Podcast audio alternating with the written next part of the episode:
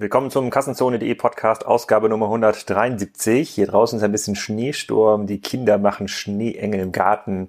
Perfektes Wetter also, um einen Podcast anzumoderieren und auch natürlich zu hören. Heute verzichten wir mal auf Werbung. Es gab mal ein bisschen Werbekritik auf Twitter in den letzten Tagen. Ja, deswegen habe ich auch den letzten Werbepartner äh, gar nicht angenommen. Äh, ein Hersteller von Kondomen, der bei Kassenzone werben wollte. Auch wenn das passt wie die Faust aufs Auge, erspare ich euch das an dieser Stelle und äh, empfehle euch aber auf jeden Fall zu den diversen coolen E-Commerce-Konferenzen und Messen zu gehen in den nächsten Wochen. Nächste Woche ist ja in Hamburg die Online-Marketing Rockstars, die wird schon mal großartig am Donnerstag und Freitag.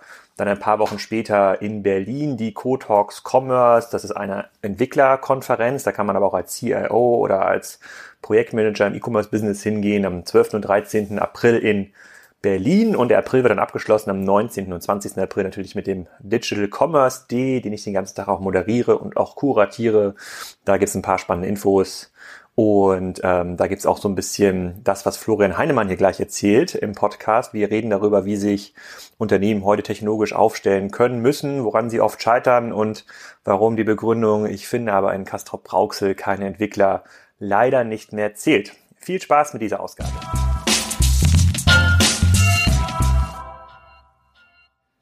Florian Heinemann, herzlich willkommen zum mittlerweile siebten Kassenzone.de Podcast. Heute zum Thema die Rolle von Technologie bei digitaler Transformation. So ein bisschen äh, nochmal ein Rumschlag, was haben wir eigentlich in bisherigen Podcasts gelernt und wohin geht die Reise, weil ihr damit relativ stark beschäftigt seid und wir natürlich auch. Aber für diejenigen, die zum ersten Mal dich hier in unserem Podcast hören, unwahrscheinlich, aber es kann neue Hörer geben. Sag doch mal ganz kurz, wer du bist und was du machst.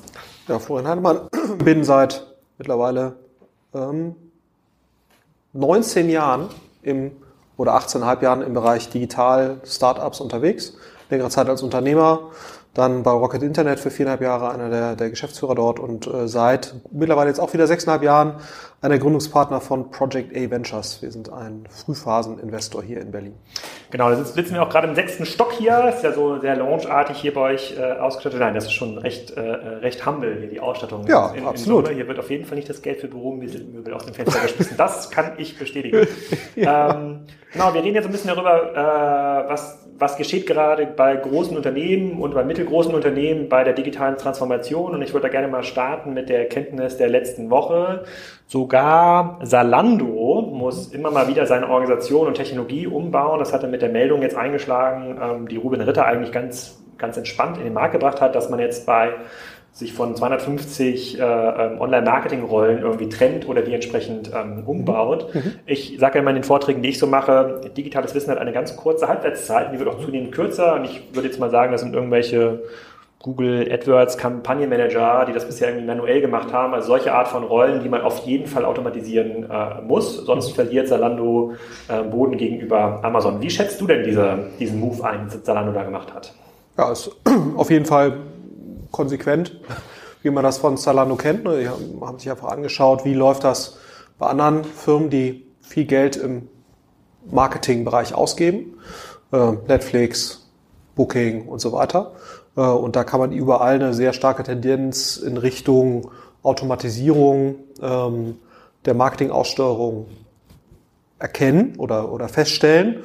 Und ähm, den, den Trend oder sozusagen die Entwicklung läuft Zalando jetzt ein Stück weit auch in, in, in diese Richtung. Und damit, wenn man das konsequent durchdenkt, hat man natürlich auch äh, andere Qualifikationsprofile, die dafür erforderlich sind. Ne? Also Leute, die vielleicht ein Stück weit stärker Technologiekompetenz haben. Und das ist ja eigentlich ganz spannend zu sehen, ne, um diesen Halbwertszeitpunkt zu machen. Also wenn du mal guckst, das Qualifikationsprofil eines Performance-Marketeers in einer digital orientierten Firma hat ja schon sehr, sehr wenig zu tun mit den Leuten, die Marketing bei einem Markenartikler ja. betreiben. Ja. Also auch das ist ja schon eine deutlich technologischere, datengetriebenere Art, sozusagen ans Marketing heranzugehen. Ohne jetzt zu werten, ob das jetzt besser oder schlechter ja. ist. So, und das ist ja jetzt quasi nochmal die nächste Entwicklungsstufe, ne, wo du sagst, du nimmst letztendlich dieses Wissen oder die, diese Prozesse und versuchst die durch Automatisierung einmal effizienter zu machen und sicherlich, und das ist auch nochmal wichtig, es geht nicht nur um Kostenersparnis, sondern da hast du völlig recht, es geht eben auch um eine bessere Qualität von Aussteuerung. Und ich glaube, was man, was man halt natürlich auf der anderen Seite sehen muss, Gleichzeitig hast du natürlich dann durch diesen Move auch eine gewisse Beschränkung von einem Zalando auf weniger Marketingkanäle, ne? weil du ja letztendlich dich nur auf die Dinge dann konzentrieren kannst, die du automatisiert sehr gut ansteuern kannst. Also sprich, alle Kanäle, die irgendwie biddable sind. Also Facebook, die ganze Google-Welt, äh, irgendwelche Affiliates einzeln ansprechen, äh, das, das geht ja natürlich nicht mehr. Also darauf verzichtest du bewusst. Das heißt, du sagst im Prinzip, ich konzentriere mich auf wenige Dinge oder auf die großen Marketingkanäle, die ich automatisiert ansteuern kann und um das zu tun, brauche ich andere, andere Profile, eben eher ITler und eher datengetriebene Leute, eher beim technischen Hintergrund, noch stärker, als das bisher der Fall war. Ja. Aber wie, wie innovativ muss man denn sein? Ich sage immer, dass ähm, die Strategien, mit denen Salando groß geworden ist, äh, mit denen du ja quasi auch so ein bisschen äh, dein Image geprägt hast, also mhm. die SEO, SEA, Performance Marketing, äh, Arbitrage-Dinge, die man mhm. 2008, 2009 machen konnte, weil halt der Rest des Marktes noch nicht so weit war, mhm. die Salando auch nach vorne gebracht haben die, die holen jetzt hier niemanden in den Ofen vor. Ne? Mhm. Sozusagen der Markt hat sich komplett geändert. Also. Online ist es deutlich kompetitiver geworden. Heute nochmal mit einem großen Blog-Netzwerk zum Thema Mode zu starten, um einen Online-Shop hochzubringen das ist, ähm, ähm, das ist vorbei. Insofern ist das, was ja Salando für mich macht, so meine Sicht, eigentlich ist das ja auch digitale Transformation in mhm. einem digitalen Unternehmen. Ne? Wenn Salando das nicht machen würde, mhm. dann würde das gleich passieren wie ein AOL oder Yahoo, dann versinken sie irgendwann in der Bedeutungslosigkeit, mhm. weil sie sich nicht weiter verändern. Und ich glaube, das, das, ja, äh, das ist ja auch im Prinzip das Charakteristikum ne, äh, von sagen wir, den digitalen Unternehmen, diese Paranoia oder dieses Wissen, ich muss eigentlich mich ständig weiterentwickeln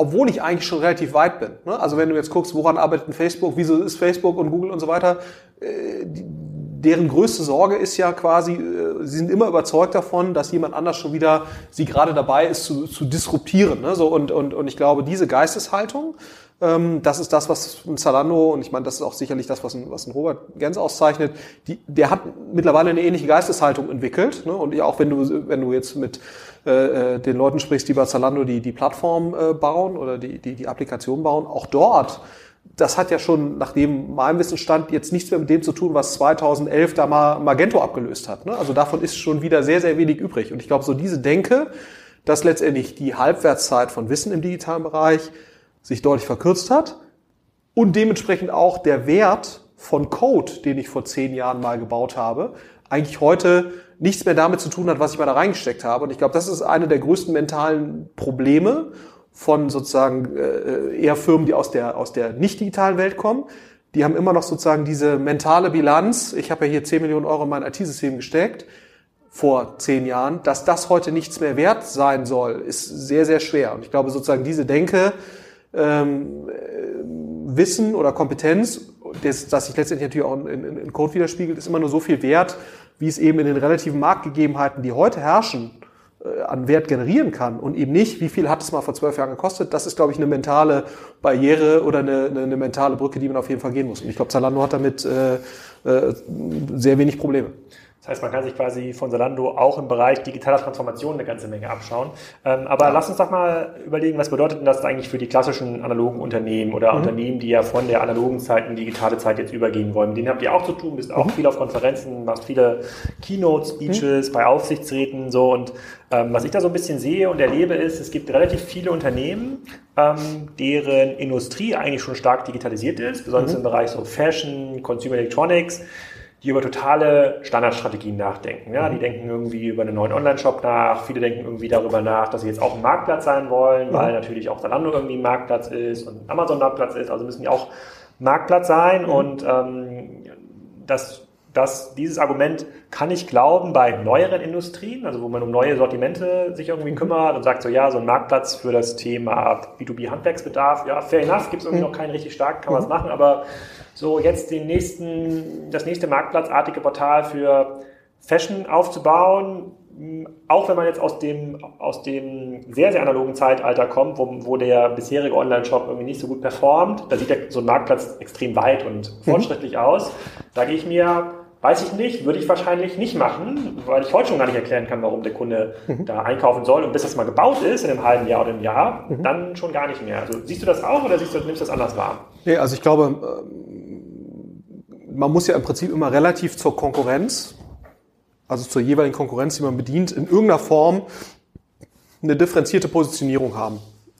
Weil, wie gesagt, die Überzeugung ist ja letztendlich, in der Plattformökonomie kann nur derjenige bestehen, der schafft, Initialkunden zu einem halbwegs erträglichen Preis zu gewinnen und dann letztendlich über eine direkte Kundenbeziehung, die man dann aufbaut, mit äh, wiederholen, sich wiederholenden Käufen zu hoffentlich niedrigeren Marketingkosten äh, letztendlich eben äh, ein wirtschaftliches Geschäft zu betreiben. Ja. So, das heißt, wenn ich keinen Anlass schaffe, mit der Experience, die der Nutzer dort hat, ja. einen Wiederholungskauf zu triggern zu idealerweise niedrigeren Marketingkosten als vorher, sprich also mit weniger Plattforminteraktion, also äh, dann, dann macht das ja eigentlich keinen Sinn. Dann wäre eigentlich das Konsequenteste zu sagen, wenn mir nichts Vernünftiges einfällt, wie ich mich von den für mich jeweils relevanten Spielern abgrenzen kann, dann ist wahrscheinlich nicht die Konsequenz, ich baue einen undifferenzierten Marktplatz, der mich in zwei, zwei Geld kostet, sondern dann ist eigentlich der konsequente Schritt, ich gehe halt direkt auf die großen Marktplätze, also ich gehe direkt auf ein Zalando oder ich gehe direkt auf einen äh, Amazon oder vielleicht auch ein About You äh, oder ein Otto und verkaufe dann da eben meine Mode-Fashion-Artikel äh, auf diesen Marktplätzen. Ähm, äh, weil das ist ja dann eigentlich der konsequente Schritt. Der konsequente Schritt kann ja da nicht sein, ich baue eine undifferenzierte Technologie auf, die eigentlich keine äh, abgegrenzte Kundenexperience liefert, ne? sondern äh, der muss ja eigentlich sein, dann, weil entweder, glaube ich, man schafft es, eine differenzierte Kundenexperience zu erzeugen, technologisch, produktseitig und so weiter. Oder man ordnet sich im Prinzip in eine Marktplatz, eine bestehende Marktplatzwelt ein mit sehr, sehr geringen Technologiekosten, ne, äh, wo du im Prinzip dann einfach bestehende Marktplätze versuchst mit gutem Inventory zu bedienen. Aber das sind ja eigentlich die beiden Handlungsstrategien. Wobei ich auch da bin ich mittlerweile kritisch und ich mir überlege, so welche Unternehmen sind heute auf Amazon erfolgreich oder ja. vielleicht auf eBay erfolgreich. Und dann kann man hier auch in Berlin ja gucken, das sind solche Unternehmen wie die wie Jens Wasel betreibt mit mhm. KW Commerce. Äh, der Schalltech. Ja, aber mhm. und wenn man sich mal anguckt, was arbeiten da für Menschen bei mhm. Schalltech oder bei KW Commerce, das ist halt schon auch eine ganze Menge, Menge Technologen, ja, sozusagen die Software, die die ja. entwickeln, um herauszufinden, auf welchem Marktplatz, auf welcher Wert, sozusagen auf der Welt, also in welcher Region, mhm. welches Produkt mit welcher Marge zu verkaufen ist, mhm. gematcht mit meinen Produktions- oder Sourcing Capabilities in Asien, so, das ist halt deren Business. Und klar, ja. die werden auch bedroht von einem Wish und von mhm. anderen, aber wenn ich jetzt als undifferenzierter Fashion oder äh, Consumer Electronics, der ist ja im Bereich von, äh, hm. von Jens, ähm, da reingehe als Hama zum Beispiel sage, mhm. am Marktplatz kann ich nicht, so richtig viel Traffic erzeugen kann ich auch nicht und Baking kann ich jetzt auch nicht überzeugen, noch beim Hammer-Marktplatz zu verkaufen. Mache ich mal Amazon, dann ist es für mich auch technische Kompetenz, und mhm. zwar diese Schnittstelle zum Marktplatz so zu beherrschen, dass man in irgendeiner Form ähm, einen Wettbewerbsvorteil hat, dass man ja. schneller herausfinden kann, welches Sortiment gerade welches Sortiment, welche Kategorie sich gerade entwickelt, wo gibt es irgendwie eine Kategorie, wo nicht so viel Konkurrenz drin ist. Das ist ja alles proprietäres Know-how. So, und dann meine ja. These ist, man kann auch nur noch mit proprietären Strategien, also Dinge, die so ein bisschen neuer sind, die, mhm. äh, ähm, die so ein bisschen mutiger sind, also Test and Learn sind, mhm. kann man es überhaupt schaffen, in diesem Markt zu bestehen. Und mhm. alles andere, Nachbauen von Marktplätzen, Nachbauen von klassischen irgendwie Online-Shops, ein bisschen mobile Shopping-Experience, die man heute noch nicht hat. Also dann, mhm. wenn man es nachbaut, vielleicht in einem halben Jahr oder einem Jahr mhm. an den Markt bringt. Boah, weiß nicht. Ich glaube, das ist halt gedanklich nicht, nicht weit genug. Ja. Was aber dazu führt, strategisch, mhm. und da bin ich mal gespannt, was sagst du denn dann den Vorständen, Aufsichtsräten, weil wenn, wenn du sagst, das ist auch deine, deine Sicht, mhm. ähm, dann sagen die ja, ja, Heinemann, haben, haben sie schon recht, ja, mhm. glaube ich ihnen vielleicht sogar, mhm. im Sinne der der Plattformökonomie-Theoreme, die ja in einschlägigen Blogs hoch und runter diskutiert werden. Mhm. Stimmt das ja, aber was sollen wir tun? Mhm. Ja, also erstmal vielleicht erster Aspekt. Ja, also ich glaube, ganz ohne Technologiekompetenz geht's nicht. Ne? Bloß, dass sich dann sozusagen die Technologie-Efforts von einem KW-Commerce und einem Schalltech weniger auf die User Experience fokussieren, sondern eher darauf, besseres differenziertes Inventory, Produktsortiment mit effizienteren Prozessen zum Kunden zu kriegen. Ne? Aber eben über bestehende Marktplatzstrukturen. Mhm. Ne? Also auch da wird die Wertschöpfungskette äh, äh digitalisierter, aber äh, sozusagen äh, eben nicht die User Experience, äh, der, nicht der User Experience Teil, sondern eben der Produktions-, Sourcing, Delivery-Teil, äh, um eben perfekt an Marktplätze anzudocken und zu welchem Preis und so weiter. Ne? Ähm, aber ich glaube, das, das kann ja auch durchaus eine, eine rationale äh, Strategie sein. Also insofern, ja, was tun? Ähm, ich glaube, man muss halt, man, ich glaube, man kommt nicht drum herum, mehr Technologiekompetenz aufzubauen, egal für welche Wertschöpfungskette. Äh, bloß, ich glaube, man muss halt für sich eine klare Entscheidung treffen, worauf fokussiere ich mich? Fokussiere ich mich auf die komplette Kette, also Sourcing und so weiter, plus User Experience. Ne? Aber dann muss ich auch wirklich ernsthafte Technologiekompetenz aufbauen, um eine differenzierte digitale User Experience im Shop oder wie auch immer das dann genau aussehen wird. Ne? Äh, wo wir im B2B-Bereich einige spannende Sachen sehen, wo es in der Tat aber auch nicht so schwer ist, sich zu differenzieren, weil es noch nicht so viel gibt. Ne? Und wo du natürlich dich leichter damit tust, auch irgendwie dich über Service-Elemente rund um, um, um die Shopping-Experience und so weiter zu differenzieren.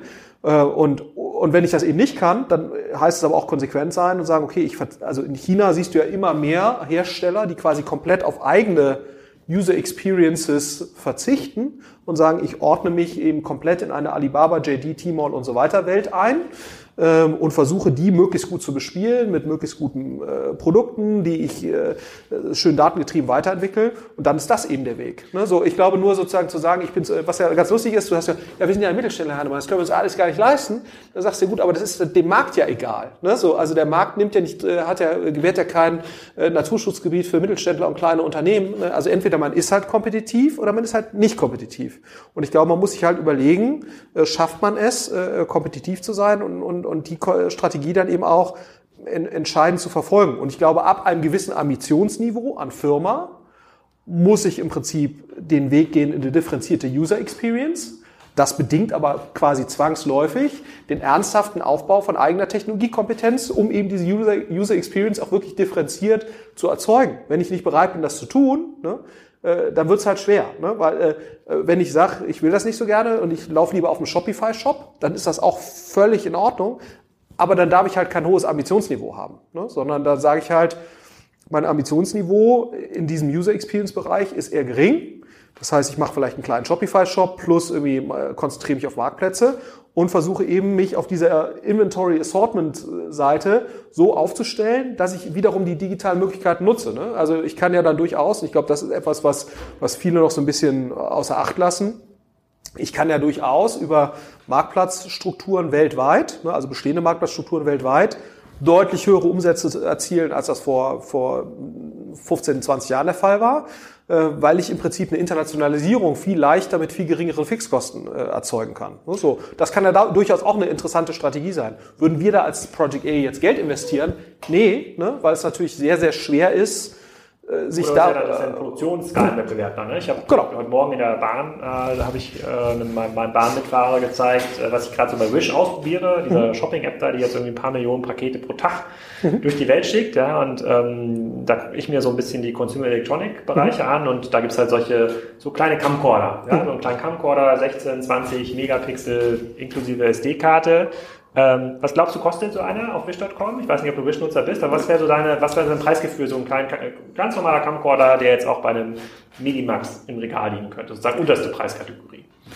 50 Dollar? Ja, 12, 12 Euro mit Versand. So, ne? hochwertige Camcorder. Ja. Für 50 Dollar, da kriegst du schon, da kriegst du schon das Kamerateam mit. Ja, ich bin nicht so ganz so Wish-Zielgruppe, ja, muss ich gestehen. Halt so, ja. Wenn man sich das durchliest oder so eine Kopflampe irgendwie mit irgendwie 50 LEDs irgendwie für 7 Dollar oder Drohnen für 25 Dollar. Klar, sind das so kleine Sachen, aber wenn ich mir das so anschaue und dann so überlege, okay, was sind das denn für Hersteller, die es schaffen, sehr, sehr äh, nah am äh, sozusagen am Puls der Zeit zu sein, immer den, den Shit, der gerade geht, irgendwie Drohnen oder momentan diese, diese, diese Augmented Reality Drohnen, die da durch die, durch die Gegend wandern, das zu produzieren oder einen Camcorder für 12 Euro in den Markt zu pressen und dabei noch Geld zu verdienen. Und wenn ich mir jetzt überlege, boah, was kann denn der Mittelständler hier, der aus dem Produktionsbereich kommt, dann würde ich sagen, sollte er sich lieber diesem globalen Wettbewerb in irgendeiner Form entziehen oder den, den anders nutzen. Aber sagen wir mal, seine Produkte sind immer noch cool. Mhm. sagen wir mal, der Hersteller sagt, auch wenn ein Mittelständler ist, und wir reden hier über Mittelständler, die auch hunderte Millionen Umsatz machen, ja. ähm, ich will das tun, ich will technische Kompetenz aufbauen. Was ich noch relativ oft höre ist,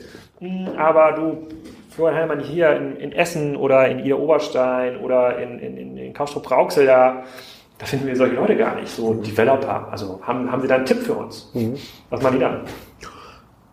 Also klar ist es leichter, initial Leute nach Berlin zu bewegen oder nach München. Aber ich glaube, wenn man Leute, wenn man, also meine Erfahrung ist zumindest die, und das sehen wir auch, ich meine, wir sind ja auch an diversen Sachen beteiligt, auch gerade im PE-Bereich, die sitzen in der Nähe von Fulda oder die sitzen eine Stunde von Nürnberg. Und die finden auch Leute, ja, so. Weil es ja aus diversen Gründen Personen gibt, die dort gerne sein wollen. Ne? Und ich glaube, wenn man die dann einmal hat, hat man auch den riesen Vorteil, man kriegt eben nicht pro Woche eine LinkedIn-Anfrage, ob man nicht gerne äh, 10.000 Euro mehr verdienen möchte bei der Firma äh, eins weiter, sondern, äh, ne, äh, sondern äh, dort ist man dann vielleicht derjenige, äh, äh, der den attraktivsten Arbeitsplatz bietet. Und ich, und ich sehe das, ja, es ist initial schwieriger, aber ich glaube, man hat eine deutlich bessere Chance, die Leute zu halten. Und ich glaube, wenn man ein Setup schafft, was attraktiv ist, mit einem sehr, sehr guten CTO-Architekten oben drüber, dann, äh, der auf sehr interessanten Technologien arbeitet, dann schafft man es auch Mitarbeiter dafür zu gewinnen. Ne? Und man darf auch eines habe ich vergessen, äh, klar, wenn du auf Stepstone eine Anzeige schaltest, dann ist das vielleicht jetzt nicht so die Art und Weise, wie man das hinbekommt. Aber wenn du moderne Recruiting-Methoden für Developer entwickelst und auch im Ausland suchst. Und ich meine, wir haben hier Leute äh, mittlerweile aus Griechenland und aus Rumänien und aus der Ukraine und so weiter. Ich glaube, für diese Leute kommen auch zu einem Mittelständler äh, in Essen. Ja? Also äh, wenn man wenn man ja wenn das, wenn das Ambitionsniveau groß genug ist, wenn absolut. der Mittelständler in Essen sagt, ich äh, will hier sozusagen bei Shopify Shop ein bisschen aufbauen, und brauche noch zwei Developer und hier Evgeny, du aus Kiew, willst du nicht mal kommen und willst es irgendwie pflegen, dann sagt er sich auch, nur pass mal auf, ich arbeite hier gerade für Facebook oder Microsoft, immer tausend spannende Projekte und ja, ja auch vielfaches Gehalt in Fulda, das ist jetzt nicht irgendwie so das, der Unterschied. Also ich glaube, da auch da Absolut. steigt das Niveau natürlich auch. Absolut. Aber ich glaube, wenn man das, wenn man das vernünftig angeht und sozusagen eine Person ist ja so, wie es immer ist. Ne? Wenn du sozusagen die entsprechende Person oben drüber hast, die quasi der Architekt dieser Initiative ist von technologischer Seite und diese Person weiß, was man zu tun hat, dann die entsprechenden Leute nachzuziehen, die wiederum für diese Person arbeiten wollen oder mit dieser Person arbeiten wollen, das ist, glaube ich, nicht so das große Problem. Ich glaube, man muss halt wirklich es schaffen, ein attraktives Initialsetting zu kreieren und dann kommt auch der Rest hinterher. Und ich glaube auch, dass das für Städte wie Essen gilt und es gilt auch für ländliche Regionen. Ne? Wie gesagt, es hat eine Menge Vorteile, äh, auch dort zu, zu leben. Es gibt eine Reihe von Leuten, die das durchaus spannend finden. Und ja, es ist vielleicht nicht ganz so leicht, äh, aber ich glaube auf jeden Fall, dass das geht.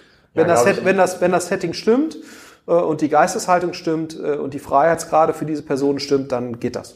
Ja, und fairerweise kommt da das Argument mit dem Halbwert, mit der Halbwertszeit vom Wissen ja wieder zum Tragen. Und natürlich kann man auch in Essen oder in Fulda sozusagen sich selber relativ gut als Entwickler ausbilden oder Absolut. an großen Projekten auch weltweit mitarbeiten, wenn man das irgendwo aus der Wüste in Ägypten kann. So, ja. und da ist jetzt quasi der, der Developer, der C-Sharp oder irgendwie große Java-Projekte hier in der Jahrtausendwende gemacht hat in Berlin und Hamburg, ist auch nicht im Vorteil. Also man kann da schon eine ganze Menge machen. Und fairerweise ist ja auch der die teilweise sozusagen prekären Jobsituationen in, äh, in einigen Branchen führen ja dazu, dass es immer mehr Leute gibt, die sich dann diesen Technologien auch zuwenden. Ja. Was so ein bisschen auch zu der Frage führt, ähm, wenn man als Mittelständler oder als Großkonzern jetzt überlegt, wegzukommen von dieser Cost-Center-Perspektive aus der IT und mhm. zu sagen, es muss möglichst billig sein, möglichst standardisiert, möglichst Cloud, ich will nichts damit zu tun haben und sagt, hey, die Dinge, die für mich unternehmenskritisch sind da vorne in meinem Geschäftsmodell, die will ich jetzt auch, ähm, die will ich jetzt auch selber machen. Was, was ist denn so aus deiner Sicht Unternehmensgröße. Ich, ich aus der Spiker-Perspektive sage immer, naja, das, was du in SAP hast, ja, wo, hast du, wo du ja jedes Jahr Millionen für zahlst, das ist gar nicht unternehmenskritisch, das mhm. kann ja eigentlich in der Cloud sein. Das, ja. sind Standard, das sind ja wirklich Standardprozesse. Mhm. Aber alles, was zum Kunden hin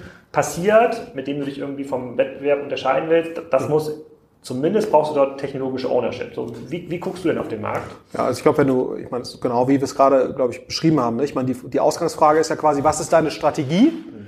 in der Plattform Ökonomie. Und wenn dann eine Strategie ist, ich will mich hier platzieren über eine spezifischere für meinen Geschäftsbereich oder mein Geschäftsmodell spezifischere User Experience, die quasi überlegene User Experience oder Kundenerfahrung ermöglicht, dann ist das das, wo ich technologische Ownership aufbauen muss.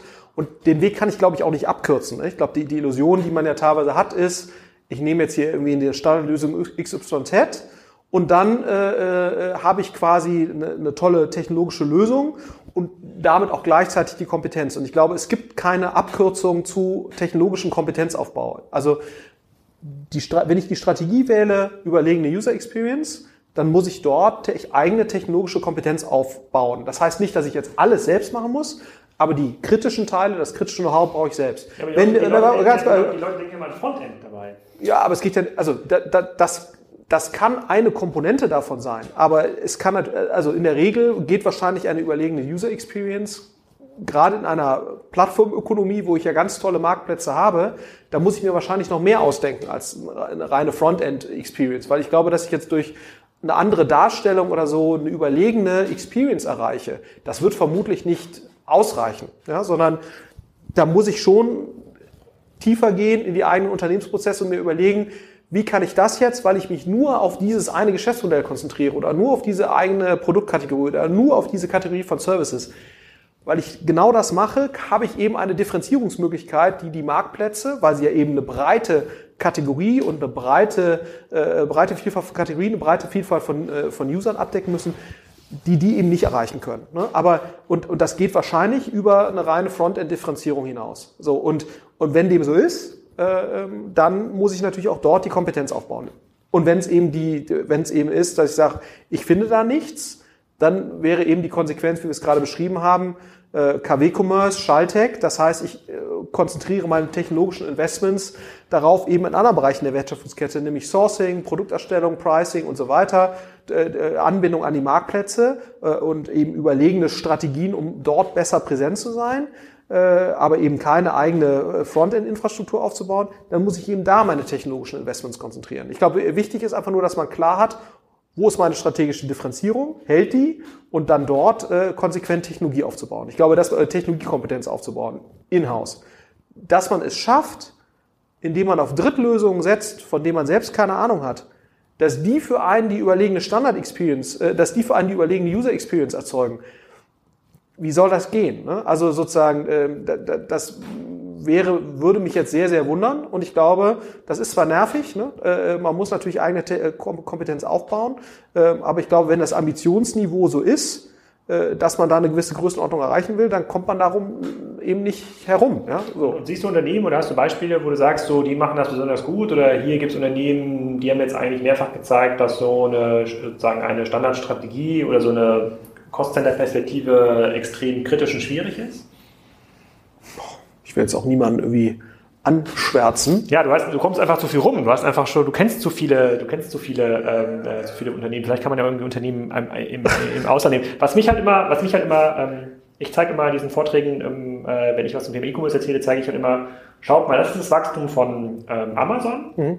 Überproportional und ist jetzt mittlerweile auf der Basis, äh, ich habe das mal ausgerechnet, Amazon wächst pro Tag weltweit zwischen 150 und 200 Millionen Dollar. Das Wachstum pro Tag, das ist nicht der Umsatz pro Tag. In Deutschland 15 bis 20 Millionen Dollar. Mhm. Also jeden Tag stirbt in Deutschland eine Einkaufsstraße durch den Umsatz, der dort verloren geht. Mhm. So, und ähm, jetzt halt, wenn man jetzt mal dagegen hält, quasi alle analogen Geschäftsmodelle, also alle mhm. Geschäftsmodelle mit einer analogen DNA, Handelsgeschäftsmodelle, das so ein Macy's, ein Best Buy, ein Sears, ein ähm, Office Depot und andere, dann zeigt sich im Vergleich zu Amazon, dass es keiner geschafft hat, nennenswert Umsätze zu erzeugen. Alle haben ja auf so, ähm, haben ja immer auf das Thema IT geguckt, äh, wie so ein Cost Center. Ja, USA absolut. natürlich ganzes Thema, ist halt viel ADG, Oracle, IBM, mittlerweile Hybris, Demandware, aber keines dieser Unternehmen, die auf so eine Technologie gesetzt haben, haben es irgendwann geschafft, äh, Marktanteile abzunehmen. So ein bisschen ja. geschafft hat es halt ein ASOS, was ja dann von Amazon ähm, auch gekauft wurde, ähm, aber auch die Unternehmen, die in den letzten Jahren... Zappos meinst du? Ähm, Nee, ja, Zeppos, ja, hast recht, Zeppos, genau. ASOS ist ja. Ja, stimmt. Das wurde noch, nicht gekauft. Ich nicht, Nein, genau. ich, glaube, ich, ich, glaube, Wayfair. Wayfair ist, glaube ich, der nächste, das nächste Projekt von Amazon. Mhm. Das ist noch der größere Markt. Aber die wurden dann so ein bisschen gekauft, weil die im Bereich Fashion irgendwie ein bisschen was selber gebaut hatten und die wachsen da ja auch noch relativ stark. So im Vergleich zum gesamten Amazon-Umsatz ist es unbedeutend, die paar mhm. Milliarden, die Zeppos macht. Mhm. Ähm, aber das ist für mich immer so ein bisschen eine Indikation. Ich sage, okay, guck mal, da sind jetzt, da haben jetzt hunderte großer Unternehmen weltweit mhm. mit riesigen Business Development und Tech-Abteilungen. Die haben jetzt ähm, immer wieder versucht, mit, äh, mit, mit Standardtechnologie, mit Standardvorgehensweisen, also IT auslagern, das irgendjemanden machen lassen, so ein bisschen das Frontend anpinseln, versucht gegen in der Plattformökonomie ähm, anzukämpfen. Und keiner hat es geschafft. Und das kann ja nicht daran liegen, dass alle dumm waren. Also dass ja diese diese Kausalkette, die wäre ziemlich, die wäre ziemlich arrogant. Mhm. So gucke ich quasi auf den Markt und sage mir, okay, mhm. was ein paar Unternehmen jetzt wie so einen Sears, ich weiß gar nicht, was man das in Deutschland vergleichen kann, mit der Mischung aus Metro, Plaza, Rewe, also einfach mhm. so ein großer Big Box Markt, die ja. sind natürlich raus, die haben, mhm. die bauen jetzt quasi nur noch Filialen ab, aber klar so ein Walmart, klar so ein Best Buy noch, äh, äh, noch Möglichkeiten, ähm, aber es ist halt fernab des klassischen Handelsgeschäftes. Das ist so ein bisschen mein Tenor, den ich dabei habe. Diskutierst du sowas? Also wenn du in solchen Vorträgen bist oder in solchen, du wirst ja auch viel eingeladen von Family Offices, diskutierst du das, dass das bisherige Geschäft sich schon stark ändern muss und nicht ändern im Sinne von eine schönere Webseite, sondern mhm. tatsächlich neue Erlösströme? Absolut. Also äh, aus mehreren Dimensionen. Ne? Also einmal aus dieser Dimension, wenn du gegen die Marktplätze, also gegen, insbesondere gegen Amazon konkurrierst und Amazon hat nicht nur einen Erlösstrom namens Handel, sondern diverse andere Erlösströme, äh, insbesondere AWS, die noch deutlich attraktiver sind, die es ihnen ermöglicht, quasi ein quasi defizitäres Handelsgeschäft zu betreiben. Ne? Und Amazon hat auch noch niedrigere Marketingkosten als ihr, weil sie es sozusagen schaffen, über Prime und so weiter Kunden zu, niedrig, äh, zu einer sehr hohen Wiederholungskaufquote zu niedrigen Marketingkosten zu, zu drängen. Dann bist du ja quasi gezwungen, ne? bist du ja quasi gezwungen, äh, dein Handel, äh, die Profitabilität deines Handelsgeschäfts zu unterstützen mit äh, anderen äh, Aktivitäten wie Services, Events oder was auch immer es sein mag. Ne? Das heißt also einfach die, die Digitalisierung des bestehenden Geschäftsmodells, das gegen ein Amazon zu stellen und selbst das gegen ein Zalando zu stellen, kann gar nicht funktionieren, selbst wenn du die gleiche Umsatzmenge hättest, ne? also äh, und angenommen die gleichen Einkaufskonditionen, weil es dir ja nicht gelingt, äh, quasi eine ähnliche Marge äh, zu erzeugen wie eben Amazon über die multiplen Erlösströme. Und alleine aus dieser Überlegung der Du brauchst eigentlich multiple Erlösströme, wenn du da irgendwie mitmachen willst. Daraus ergibt sich ja quasi schon, okay, wie kann ich mein Geschäftsmodell so weiterentwickeln, dass da eben idealerweise mehrere Erlösströme stehen? Ne?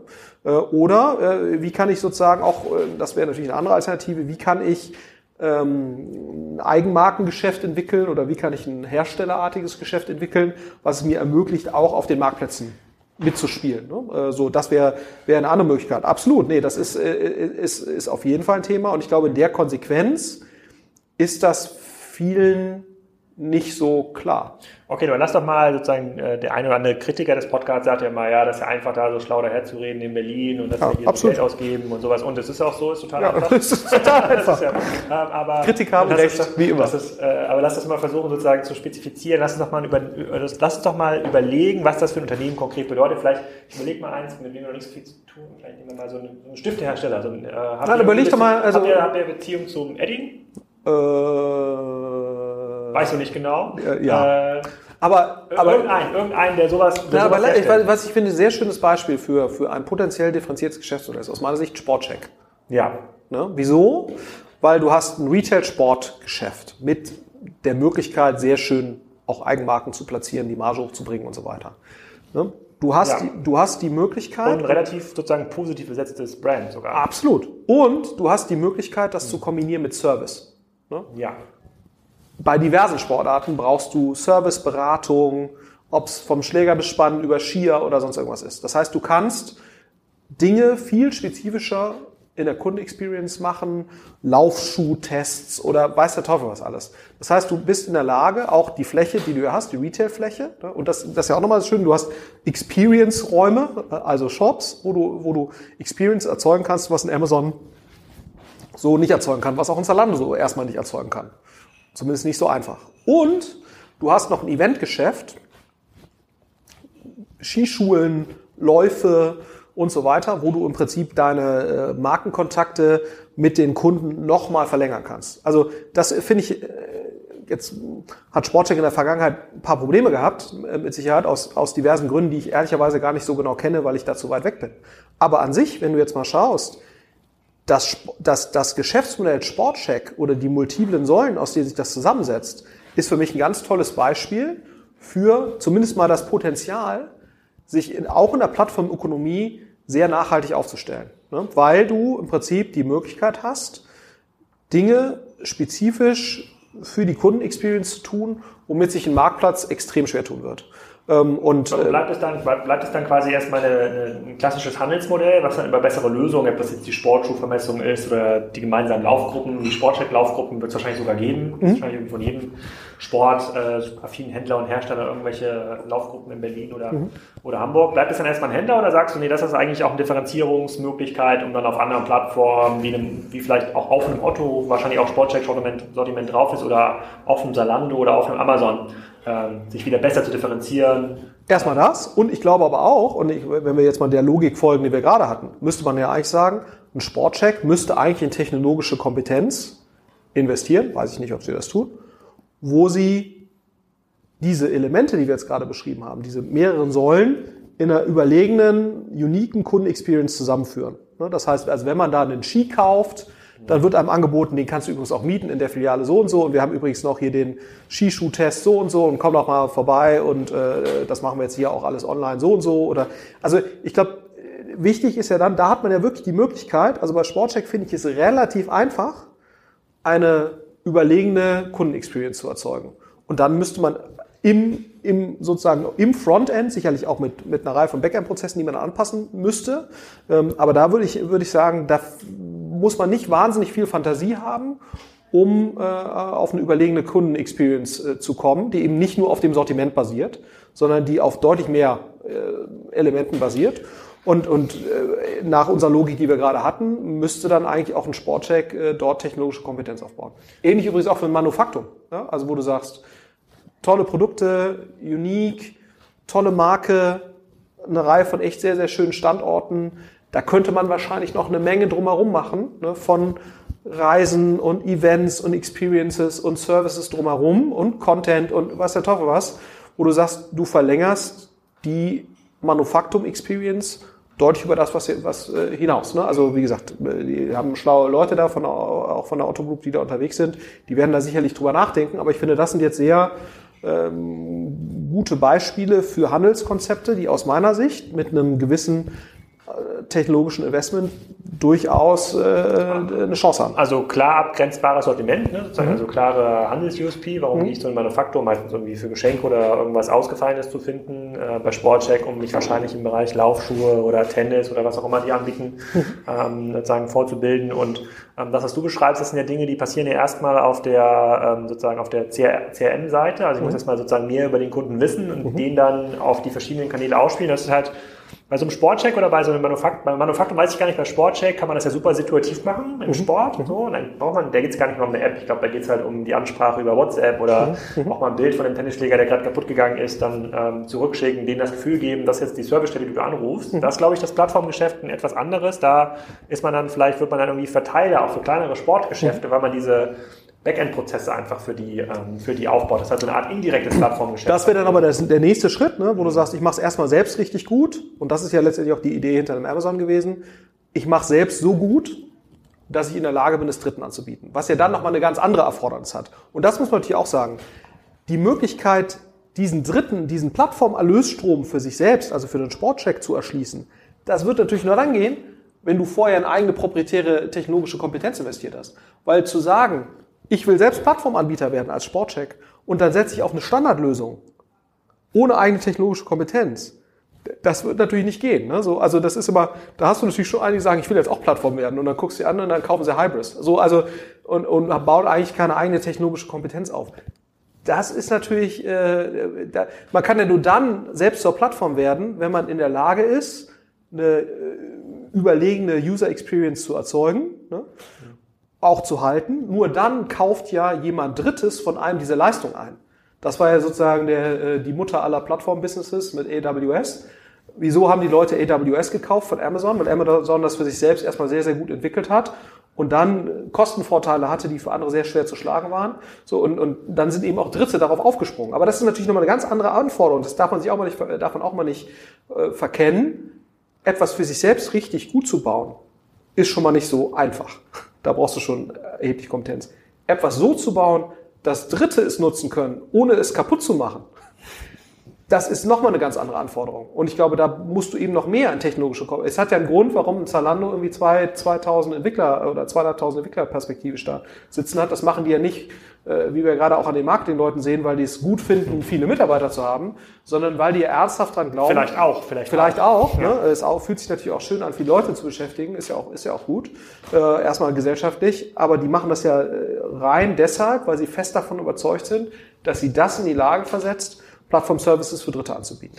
Okay, würdest du dann, ich weiß nicht, ob du mitbekommen hast, Amazon hat ja seine Callcenter-Lösung ausgegründet, so eine, seine Ticketlösung. Also das, mhm. wo du, ich weiß nicht, ob du dich schon mal jemals bei Amazon beschwert hast, eine Bestellung, da kann man so mhm. Chat, äh, Kontaktformular mhm. oder irgendwie anrufen. Selten, aber habe ich aus, schon. Ausfüllen. Ja, ich auch, ja, ich auch, ist auch schon mal ich passiert. Aber ich nicht so häufig, ich aber ich ertrage. Ja, aus der, Angst, aus der Angst, den Account zu verlieren wahrscheinlich. Ja. Äh, ist aber meine Angst, wenn ich mich beschwere. Aber ist das wirklich nötig für mich als Kunde hier zu beschweren? Aber egal, hat ja. Amazon sich auch verdient, diese Position. Ähm, aber die haben jetzt zum Beispiel diese Lösung, äh, dieses Ticketmanagement, diese Callcenter-Lösung, haben sie nicht ausgegründet. Die haben gesagt, so, wir machen das jetzt hier so viel, wir haben so viele Calls, wir handeln das hier für so viele Leute. Mhm. Ähm, das könnte für uns auch eine Plattformlösung sein. Würdest du sagen, ja, das könnte sich dann so ein Mittelständler, so ein Sportcheck auch mal angucken und sagen, als, als alternative Lösung? Absolut. Also ich glaube, sowas, sowas schon oder ein Ticketing-System. Ne? Also jetzt ein Zendesk zu nutzen, äh, beispielsweise, das, das kann man auf jeden Fall machen. Ne? Also ich glaube, es ist, glaube ich, total wichtig, gerade wenn man Mittelständler ist oder begrenzte Ressourcen hat, die technologischen Efforts auf die differenzierenden Elemente zu konzentrieren. Das ist ja sozusagen unsere Kernbotschaft oder meine Kernbotschaft und ich vermute deine auch. Das ist ja sozusagen das, was man sich äh, vornehmen sollte. Und, und da jetzt irgendwie anzufangen, eine, eine Callcenter-Lösung zu bauen, eine eigene, das macht ja nur dann Sinn, wenn man fest davon überzeugt ist, dass man das dann auch besser hinbekommt, als die Amazon-Lösung wäre. Ne? Ähm, und, und das in einem Bereich, wo man sagt, ja, also wenn das eine gute Lösung ist, wie wichtig ist da eine differenzierte User Experience? Ne? Äh, so, und ich glaube, das, das ist nochmal ganz wichtig, wenn man eben begrenzte Ressourcen hat. Konzentration, also erst die Strategiefrage stellen, wie will ich mich differenzieren und dann in dem Differenzierungselement technologisch in eigene Ressourcen investieren. Ja, also was, was wir sagen, ist ja im Wesentlichen, pass mal auf, wie, niemand weiß, wie und wo der Kunde morgen irgendwie einkauft mhm. oder seine Transaktionen irgendwie ähm, erzeugt. Du weißt das nicht, das Unternehmen weiß es nicht, wir wissen es nicht, den Kunden kannst du auch nicht fragen, der mhm. weiß es auch nicht. So die einzige Möglichkeit, sich in diesem Umfeld ähm, schlau aufzustellen, dass man morgen noch dabei ist, ist es technologische Kompetenz anzueignen, weil die meisten Dinge, die man macht und Vorhalt als Unternehmen heute, im Handel, Hersteller, Pharmaunternehmen, sind halt Softwareprojekte. Mhm. So, es wird immer, also die Bordentscheidungen sind 90 Prozent resultieren in einem Softwareprojekt. Also mhm. irgendwas muss gebaut werden, irgendein Update muss eingeführt werden. So. Heißt also, man muss das irgendwie ownen, diese mhm. Technologie. Aber ich versuche das mal so ein bisschen zu capturen, was wir hier äh, besprochen haben. Wir sagen auf der einen Seite, ähm, Zalando hat jetzt durch, sozusagen auch durch, durch den Wechsel im Bereich der ähm, der, der Marketing-Person, äh, also durch so ein bisschen Umschiften, weg von manueller Bearbeitung hin, so ein bisschen mehr Automatismen. Das ist eigentlich digitale Transformation in einem rein digitalen Unternehmen. Ist mhm. auch ganz mal spannend, also sich das komplett wertungsfrei mal anzuschauen mhm. und nicht immer rumzumeckern, dass du auch jetzt Lando Leute entlässt und mhm. hier Venture Capital finanziert, bla bla bla, mhm. was auch fairerweise nicht mehr stimmt.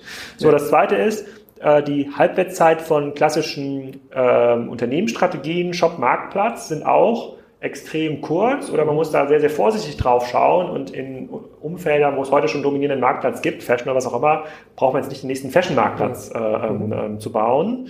Und äh, es führt aus deiner Sicht relativ wenig da äh, drumherum. Entweder man gibt sich in einer Plattformökonomie den Plattform hin, mhm. dann braucht man wahrscheinlich auch, zumindest auf dem Thema User Experience, E-Commerce, keine technische Kompetenz, da braucht man eher technische Kompetenz in der Produktion, also muss Fabriken effizienter steuern können als der Wettbewerb, damit diese kleinen Drohnen irgendwie. Und auch das kann alles andere als irrelevant sein. Ne? Das darf man, mhm. also ich glaube, das ist immer so ein bisschen das, was wir, äh, auch das kann eine valide Differenzierung sein. Kann total valide sein. Wenn man aber sagt, nee, ich bin jetzt hier nicht der sozusagen Produktionsweltmeister, ich, mhm. ich möchte im Grunde genommen den Kundenzugang behalten und möchte auch dort mich weiterentwickeln und, und iterieren und vielleicht auch mal irgendwann Plattform werden, who knows?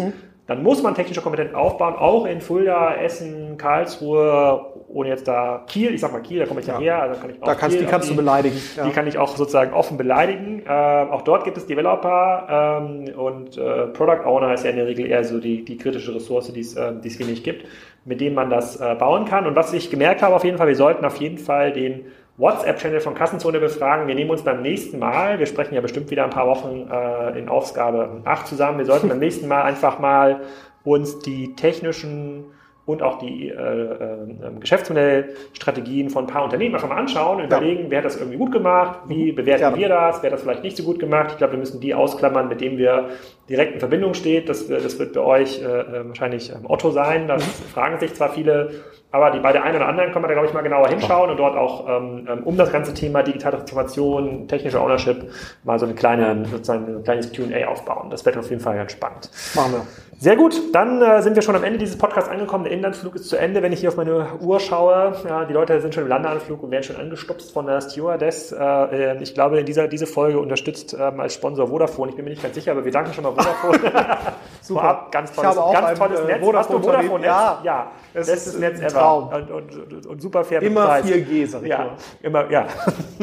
immer. Äh, was ist denn 3G?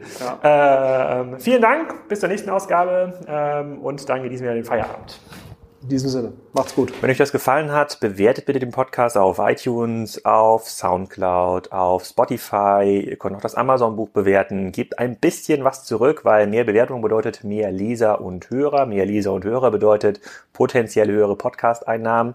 Dann kann ich mir auch mal so einen Pro-Account von SimilarWeb leisten. Die kosten so 1000 Dollar im Monat. Da brauche ich aber noch eins, zwei Sponsoren. Ähm, aber gebt ein bisschen was zurück, wenn ihr mögt, wenn euch das gefallen hat. Der nächste Podcast ist in Planung. Der ist mit Christoph Gerber und äh, der ist auch schon fast im Kasten. Jetzt aber erstmal schönes Wochenende.